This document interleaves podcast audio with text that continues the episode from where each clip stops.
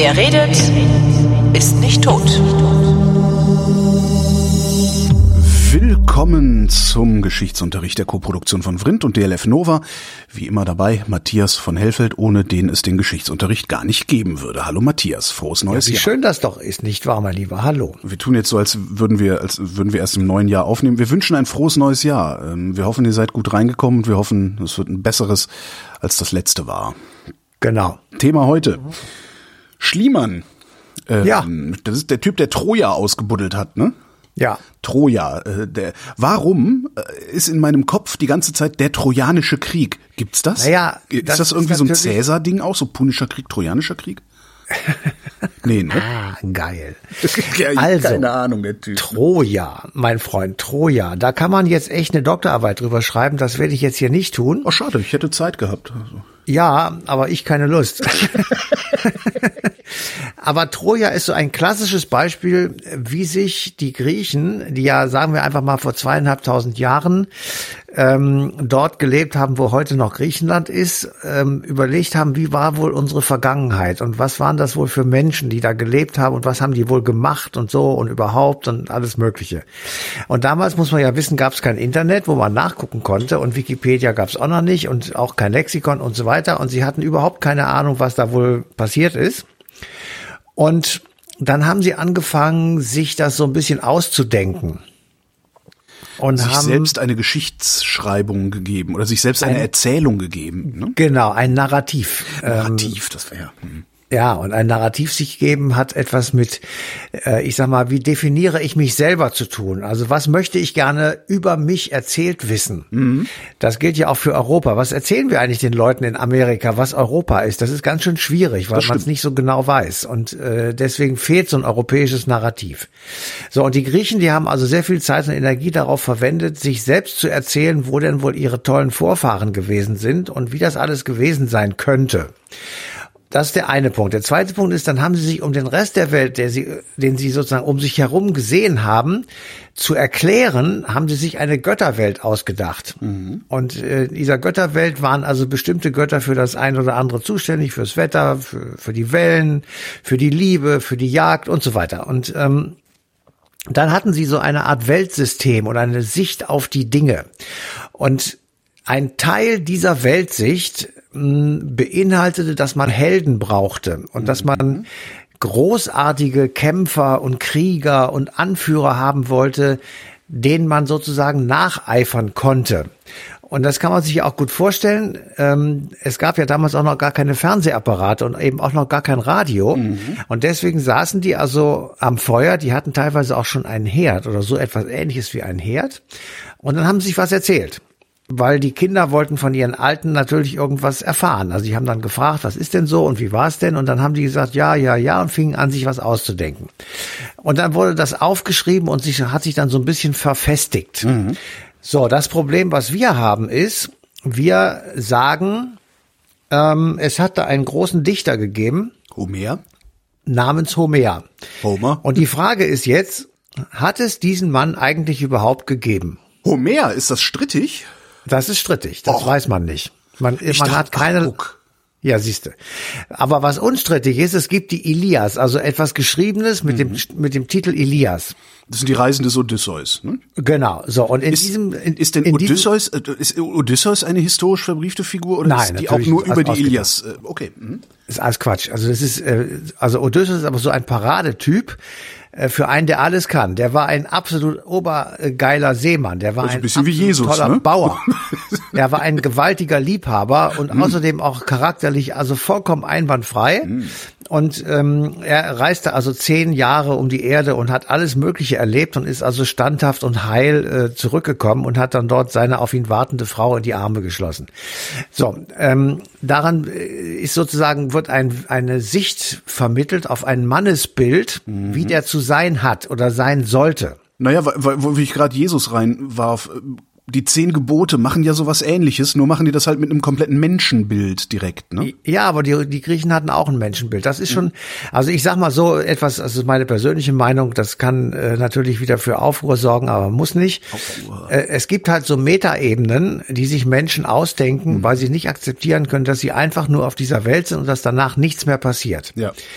Ähm, das wäre jedenfalls eine Sicht, die man ja auch haben könnte. Und diese Menschen, die eine solche Sicht haben, die sind für Religion und für große philosophische Ansätze eher schwer zu haben. Währenddessen all jene, die sagen, nein, wir sind so ein Teil eines großen Spiels. Also es gibt irgendwo ein, eine Metaebene, eine Überebene, äh, die einen größeren Zusammenhang darstellt. Das kann dann Gott sein, das kann Yahweh sein, das kann Allah sein, das kann der Buddhismus sein, also eine Art größere äh, theologische Philosophie.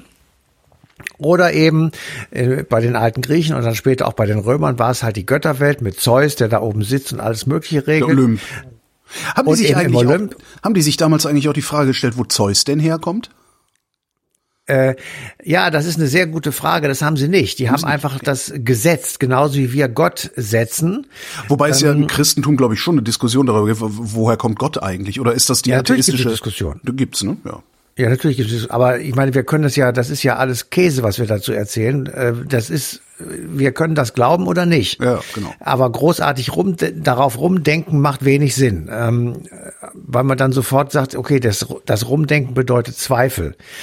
Natürlich ist das angebracht, natürlich kann man das machen, aber das es hat nichts mit der Religion als solche mehr zu tun. Es hat auch nichts damit zu tun, dass wir jetzt sagen, der Homer, der hat jetzt gelebt, das setzen wir einfach mal und sagen, er hat äh, die Ilias geschrieben. Und ein Teil ähm, dieser dieses epochalen Werkes namens Ilias und als zentrales Ereignis darin selbst ist der Trojanische Krieg.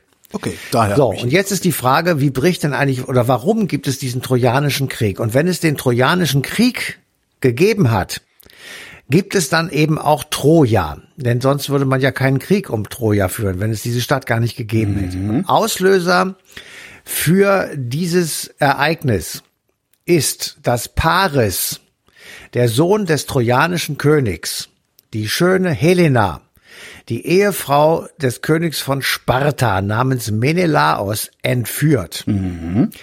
Und ähm, Helena auch gar nicht so unwillig sich entführen lässt, weil Paris offenbar ein gar hübscher junger Mann gewesen sein soll. Also sie ist mit dem durchgebrannt. Das woll- wollte ich. Ich war ja nicht dabei. Was soll ich jetzt sagen? Auf der anderen Seite aber ist gar erbost der Ehegatte namens Menelaos und da selbst König von Sparta. So. Und dieser König von Sparta in seinem Grimm über die Entführung seiner Gattin ähm, trommelt alle Griechen, die, äh, die er kriegen kann, zusammen und sagt, wir lassen uns das nicht gefallen von diesem Pöbel aus Troja und ziehen jetzt dahin und holen meine Frau zurück. Und zwar mit einem großen, gewaltigen Heer. Und dieses Heer beginnt die Stadt zu belagern. Und laut der Ilias, also der Geschichte von Herrn Homer, dauert diese Belagerung zehn Jahre. Und irgendwann sind die belagernden Griechen der Sache überdrüssig und sagen, hör mal zu, mein Freund Menelaus, ich habe hier kein Böckchen mehr, ich will weg. Und Diese- dann, ja, Äh, Diese Heere, also wenn Sparta setzt ein Heer in Bewegung, über was für Größenordnungen reden wir? Sind das, sind das, Ja, das 1000, ist- 10.000, 100.000 Mann? Nein, nein, keine 100.000. Also das größte Heer, was ich jetzt so im Kopf habe in der Zeit, äh, das war das Perserheer. Also das ähm, war dann ungefähr 600, 700 Jahre später. Das hatte etwa 100.000 und war für damalige Verhältnisse unfassbar viel. Ja. Also ähm, wenn wir hier einige 10.000 ansetzen, werden wir wahrscheinlich richtig liegen. Aber wie gesagt, wir wissen ja gar nicht, ob es stattgefunden Ja, hat. Also deswegen alles immer in Anführungsstrichen. Aber wie die Sparta, Geschichte geht ja noch, belagert Troja zehn Jahre lang. Genau. Und dann äh, sagen die Soldaten, also sie hätten jetzt keinen Bock mehr und die wollten nach Hause. Und dann kommt eben jener Mann ins Spiel, den wir alle schon kennen, nämlich Odysseus. Odysseus ist ja auch nicht nur ein kluger Mann, der ist nicht nur ein, ein starker Sportler und ein toller Seemann, sondern er ist auch listenreich. Also das ist eines seiner größten äh, wie soll man sagen, Charaktereigenschaften. Also er, er denkt sich immer irgendwelche Listen aus, die man, wo man dann andere sozusagen mit ähm, eben überlisten kann. Und der kommt jetzt auf die, und der kommt jetzt auf die Idee, man möge doch so tun, als wenn man abzöge von Sparta, äh, von Troja und äh, den Belagerten innerhalb der Stadt solle man ein Gastgeschenk hinterlassen, nämlich ein riesiges, monumentales, hölzernes Pferd. Da hört's ja bei mir dann auf, ne? Wer bitteschön ist so bescheuert, äh, zu sagen, ach Mensch, das ist aber nett, dass sie uns dieses riesige hölzerne Pferd dagelassen haben. Das ziehen wir jetzt mal hinter die Tore der Stadt. Ja, ich, äh, du musst mich jetzt hier nicht anmachen. Ich habe das A nicht geschrieben und B habe ich, ich wiederhole, ich war nicht dabei. Aber der- also die bauen laut laut Homer bauen sie ein hölzernes Pferd. Aber da die ja listenreich sind, sagen sie, das ist innen hohl, das Pferd. Und in diesen Hohlkörper des Pferdebauches und des, der Füße, da setzen wir Soldaten rein. Und dann stellen wir das denen vor die Stadttor, also den Trojanern stellen wir es vor Stadttor und wir hauen einfach ab und verziehen uns hinter den nächsten Hügel. Dann wird es Nacht oder Abend und die Trojaner sehen, aha, die Griechen sind weg.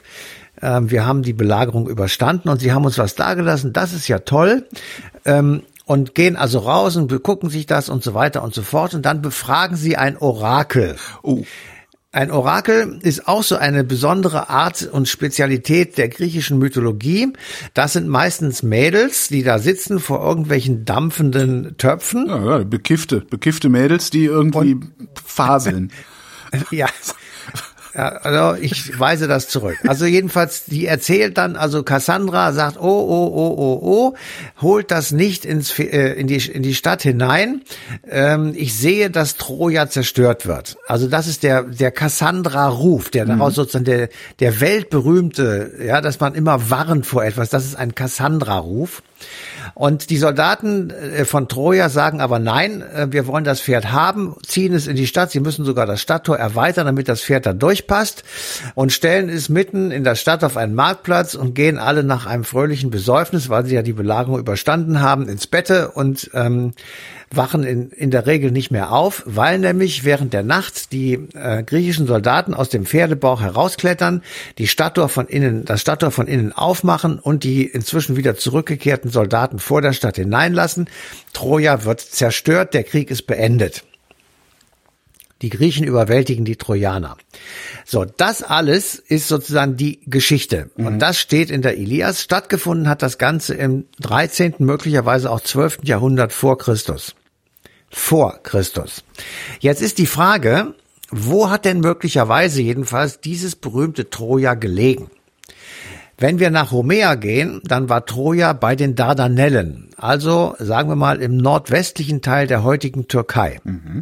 Jetzt beschreibt der Homer, dass dieses Troja einem Erdbeben zum Opfer gefallen ist, und zwar relativ nah nach dieser entscheidenden Schlacht oder der Zerstörung des ähm, durch die Griechen.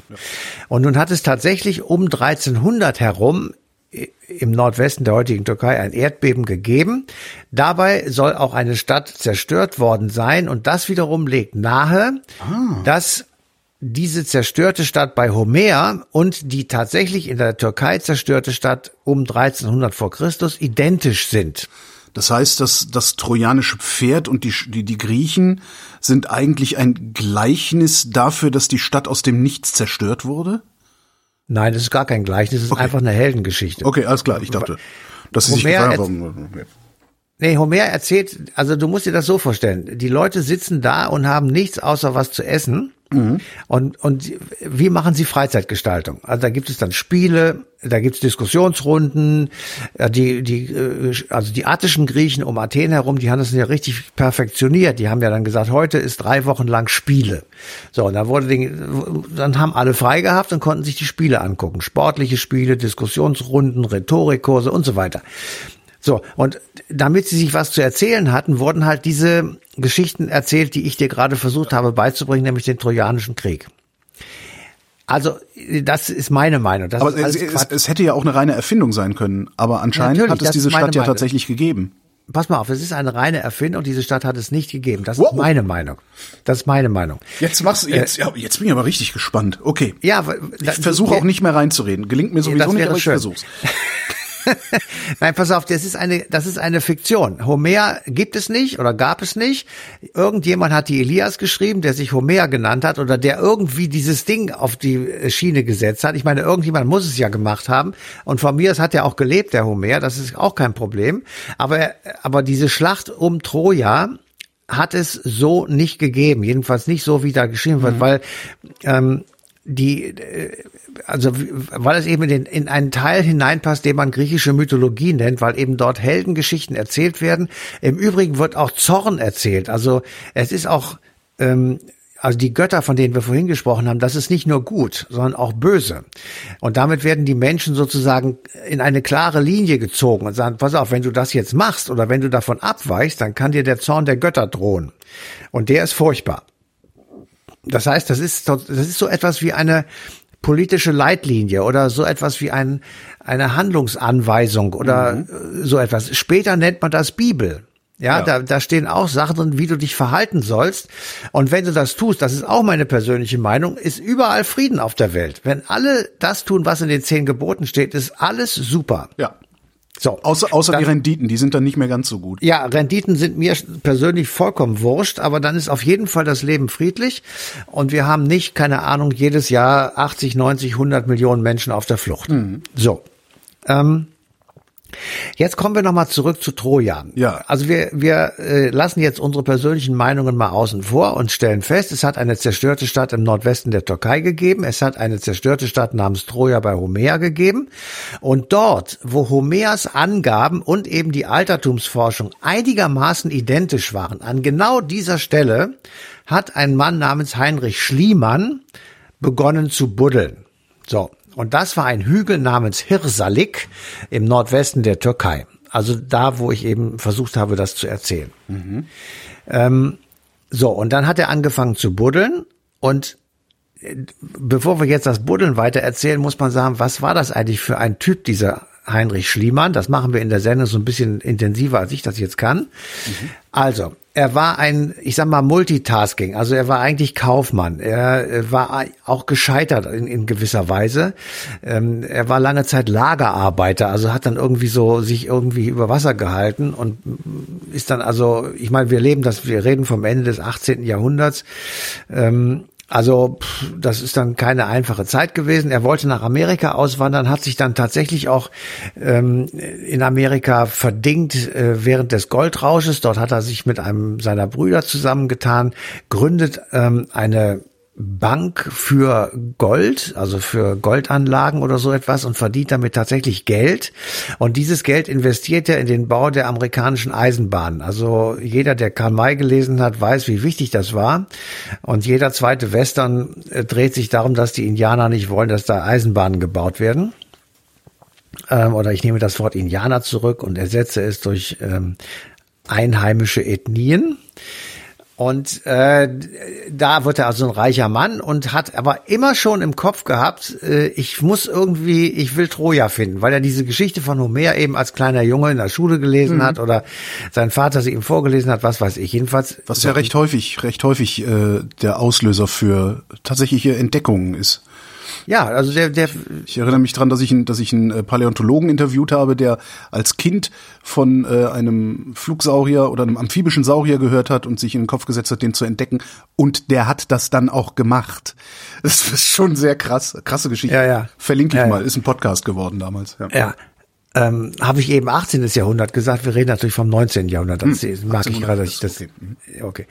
Ähm, also jedenfalls, er wird dann irgendwann ein, ein relativ reicher Mann, heiratet eine russische Kaufmannsfrau. Also du siehst schon, der ist also von Amerika nach Russland. Das ist kein großer Weg für ihn. 1853 beginnt der große Krimkrieg, der in Europa ziemlich viel auf den Kopf stellt.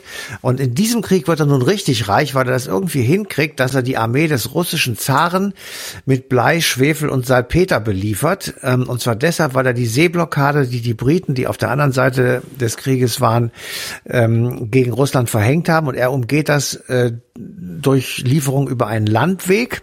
Und nach relativ kurzer Zeit ist er das reichste Unternehmen, das an der Börse von St. Petersburg gehandelt wird. Insofern ähm, äh, ist Gar er auf doof. einmal ein... Ja. Nein, der ist überhaupt nicht doof, der ist sehr clever.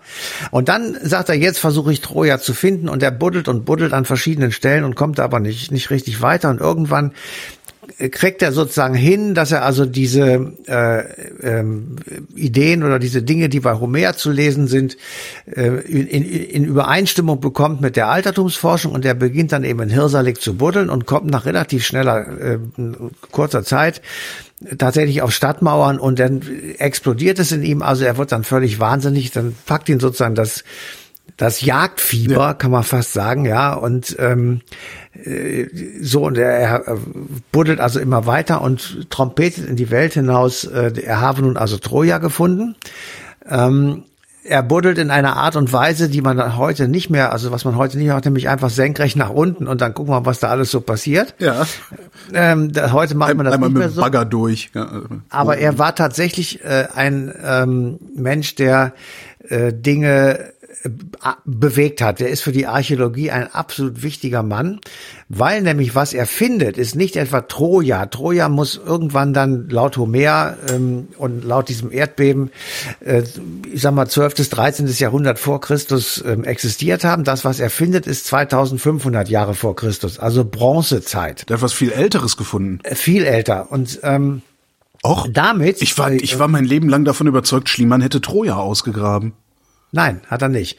ähm, und äh, also er hat etwas ausgegraben, das war aber auf keinen, also ganz sicher nicht Troja. Und Okay. er hatte noch etwas Zweites ausgegraben, das war auch nicht das, was er äh, gedacht hatte, was er gefunden hat. Aber er hat eben äh, tatsächlich die Archäologie weit nach vorne gebracht. Er ist ein extrem wichtiger Mann für die moderne Archäologie, weil eben zum ersten Mal etwas gefunden und auch gesucht wurde dann später, was nicht in der griechischen oder der römischen Antike vermutet wird. Also wir haben immer so als Eu- Europäer, Griechen, Römer, das sind unsere Vorfahren, da buddeln wir. Ja, aber alles, was davor war, da hat sich bis dahin keiner für interessiert.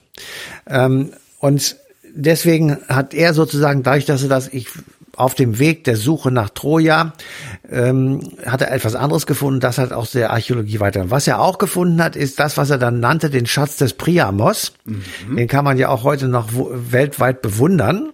Äh, aber auch dieser Schatz des Priamos, der aus 8000 Einzelteilen besteht, und äh, teilweise aus Gold und teilweise aus anderen we äh, großartigen Edelmetallen ist, ist aber eben nicht der Schatz des Priamos, den er dann sozusagen wieder zurückspielen würde auf Troja, sondern der ist auch sehr viel älter. Und äh, insofern hat er wieder Dinge sozusagen äh, auf das, ich sag mal, projiziert, was er gerne hätte, was aber eben gar nicht, äh, ja, ich sag mal, wirklich stattgefunden hat. Und insofern ist dieser Typ äh, ein, ein, eine schillernde Figur. Und der Titel eines Buches, das jetzt herausgekommen ist, eben aus Anlass äh, des Jubel, Jubiläumstages, heißt Heinrich Schliemann, der Mann, der Troja erfand. Ja, der hat es nicht gefunden, sondern hat es erfunden. Und äh, weil er das einfach finden wollte. Und äh, meine Meinung ist tatsächlich, ähm, wir werden es nicht finden, weil es das nicht gibt. Im Gegensatz zum Beispiel zu Pompeji. Ja, Wa- wa- da weißt du, ah, Ja. bei Plinius dem Jüngeren ist der Vulkanausbruch des Vesuvs im Jahr 79 nach Christus beschrieben.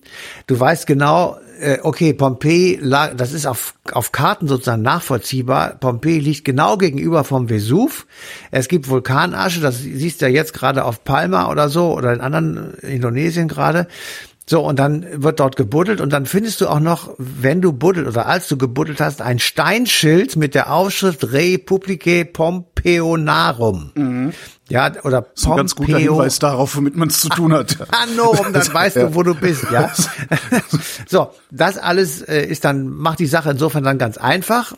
Äh, inzwischen ist Pompeji sozusagen ausgebuddelt und das ist wirklich sehr erstaunlich, weil man da sehr viele Dinge erfährt, wie Menschen früher gelebt haben. Das ist ja, äh, wir haben ja keine richtige Ahnung davon. Wir, wir finden, wir haben so Ideen, das wird irgendwie beschrieben. Aber wenn du mal so eine Stadt siehst oder eine Straße, wie wir, wir- hier in Köln, Wir kennen ja eigentlich Ähm. auch nur das, das Leben der Wohlhabenden. Ne? Das Leben der Normalbevölkerung, Ja, das genau. sehen wir ja gar nicht. Höchstens mal in einer Latrine oder so. Können wir mal gucken, was sie gegessen haben, aber das war's dann. Genau, auch, ja. aber äh, in Köln wird ja gerade ausgebuddelt oder ist schon ausgebuddelt worden. Äh, ein, ein Teil eines Juden, äh, eines jüdischen Viertels des alten Kölns im Mittelalter. Und da sind halt, ist eine ganze Straße entdeckt worden. Und dann findest du auf einmal, da waren Taschenmacher und da war dies und jenes und da war eine Kneipe und so weiter und so fort. Also das ist eine richtige Straße und die ist jetzt freigelegt worden. Und damit kann man, finde ich jedenfalls, viel mehr anfangen, als einfach nur mit so einer Geschichte wie von Troja, wo du dann sagen kannst, ja, ist eine geile Story, verstehe ich sehr gut, aber ist leider ausgedacht, beziehungsweise ist eben ausgedacht. Warum nennen wir das, was Schliemann da ausgegraben hat, denn dann überhaupt Troja? Weil wir nicht wissen, wie es heißt?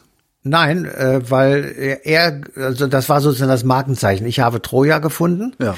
Und ähm, das, was er gefunden hat, ist halt mindestens mal tausend Jahre älter als das, was bei Homer steht, was immer es war. Das kann ich dir ehrlich gesagt jetzt aus dem Kopf gar nicht sagen. Das Das, heißt- ist best- die Experten wissen bestimmt, was das war, aber ich weiß es jetzt nicht. Da, da, da stand dann kein äh, Straßenschild vorne drauf. Nein, leider nicht. Aber ich finde, ich, ich sag's nochmal, ich finde Archäologie, also äh, ich, also wenn ich jetzt nochmal anfangen würde zu studieren Ja. äh, und das sozusagen so ein bisschen schon wissen würde, was ich heute weiß, dann würde ich, glaube ich, auch Archäologie mindestens mal im Nebenfach nehmen ähm, und Public History, um es zu vermitteln sozusagen. Aber Archäologie, das ist wirklich eine ziemlich tolle Nummer, weil Mhm. du du lernst einfach, ähm, überleg mal, äh, die- diese Schlacht am Harzhorn, ja, die, die Römer gegen die Germanen, 235 nach Christus. Alle haben, bevor das gefunden wurde, alle haben gesagt, das letzte Mal, dass die Römer versucht haben, Germanien, also das nicht zum römischen Imperium gehörende Deutschland sozusagen, zu erobern, war neun nach Christus mit dieser Schlacht am Teutoburger Wald. Jetzt kommt aber einer daher und sagt, nein, 235. Also 230 Jahre später sind sie nochmal hier oben hergekommen Und haben schon wieder eins haben wieder gegen die. Germanen. nee, haben wieder gegen die Germanen und haben gewonnen. Oh, okay. Die haben gewonnen. Und ich sagte, wie, woher weißt du das denn? Und dann sagen die dir, ja, guck mal hier, wir haben hier ein Feld gefunden, das ist irgendwie 100 Meter mal, keine Ahnung, 50 Meter oder 500 Meter, ist egal. Und da liegen lauter so Speerspitzen drin. Und wir wissen, dass diese Speerspitzen, das sind römische. Also wissen wir, von wo die Römer wohin geschossen haben. Und dann suchen sie sozusagen in Richtung der Speerspitzen und finden dort Teile von germanischen Leuten, die weggelaufen sind. Ich meine, da, da drehst du doch durch, wenn du das, ähm, ich sag mal, da, ta- 2000 Jahre später findest Ja, ja, und absolut. sagst, so war es. Und dann habe ich mich immer gefragt, woher wisst ihr eigentlich, dass das 235 gewesen ist und nicht 238? Dann haben die gesagt, das ist ganz einfach. Wegen dem Geld, was da rumliegt. Genau, die haben Münzen gefunden und da steht auf der, die Römer haben auf der Rückseite der Münzen immer die Porträts der aktuellen Kaiser ähm, drauf gemacht und wenn der verstorben war oder abgesetzt war, dann wurden die Münzen umge umgeprägt. Ja, ist immer ganz Also- praktisch, wenn, eine, wenn eine Bürokratie Krieg führt. Ja, und deswegen äh, weiß man das gar nicht. Man weiß jetzt, was die für Schuhe angehabt haben, man weiß, wie die ihre Pferde beschlagen haben.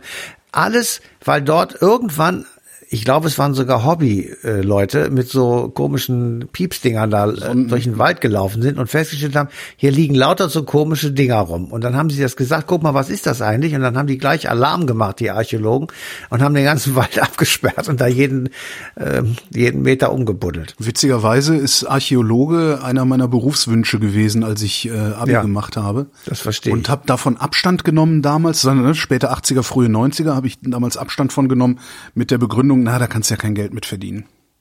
Ja, das, das Was- kann sein, ehrlich gesagt, das weiß ich gar nicht. aber- Ich glaube nicht, dass man damit kein Geld verdienen kann. Vielleicht kann man damit halt nicht die tollen Sachen machen. Also man, man wird dann halt nicht notwendigerweise Indiana Jones. Aber äh, Ja. es ist tatsächlich eine der Sachen, wo ich extrem bedauere, nicht meinen Neigungen nachgegangen zu sein. Ja, das stimmt. Naja, dafür reden wir jetzt über alte Sachen, das ist doch auch mal was. Matthias von Hellfeld, vielen Dank. Sehr gerne. Und euch vielen Dank für die Aufmerksamkeit. Äh, am 3. Januar 2022, da läuft die passende Ausgabe Eine Stunde History auf DLF Nova an.